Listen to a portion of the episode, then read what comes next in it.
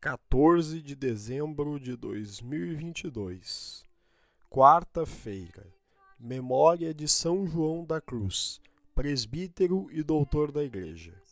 Evangelho de Lucas, capítulo 7, versículos do 19 ao 23. O Senhor esteja conosco. Ele está no meio de nós. Proclamação do Evangelho de Jesus Cristo segundo Lucas. Glória a vós, Senhor. Naquele tempo, João convocou dois de seus discípulos e mandou-os perguntar ao Senhor: És tu aquele que há de vir, ou devemos esperar outro? Eles foram ter com Jesus e disseram: João Batista nos mandou a ti para perguntar: És tu aquele que há de vir, ou devemos esperar outro? Na mesma hora, Jesus curou de doenças, enfermidades e espíritos malignos a muitas pessoas e fez muitos cegos recuperarem a vista. Então Jesus lhes respondeu: Ide contar a João que vistes e ouvistes. Os cegos recuperaram a vista, os paralíticos andam, os leprosos são purificados os surdos ouvem, os mortos ressuscitam, e a boa nova é anunciada aos pobres. É feliz aquele que não se escandaliza por causa de mim. Palavra da salvação. Glória a vós, Senhor. Pelas palavras do Santo Evangelho sejam perdoados os nossos pecados. Amém.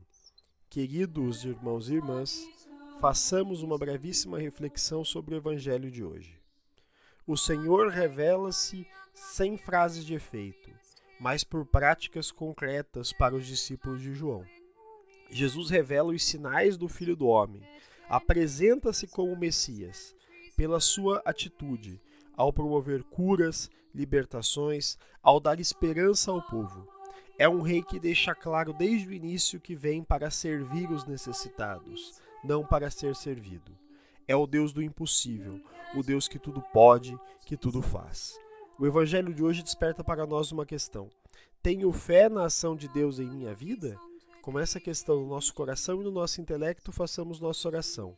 Senhor, fazei-nos mensageiros de vosso santo evangelho e sinal concreto da sua presença em nosso meio aos nossos irmãos. Amém. Fica o convite. Acolhamos o Messias em nosso coração.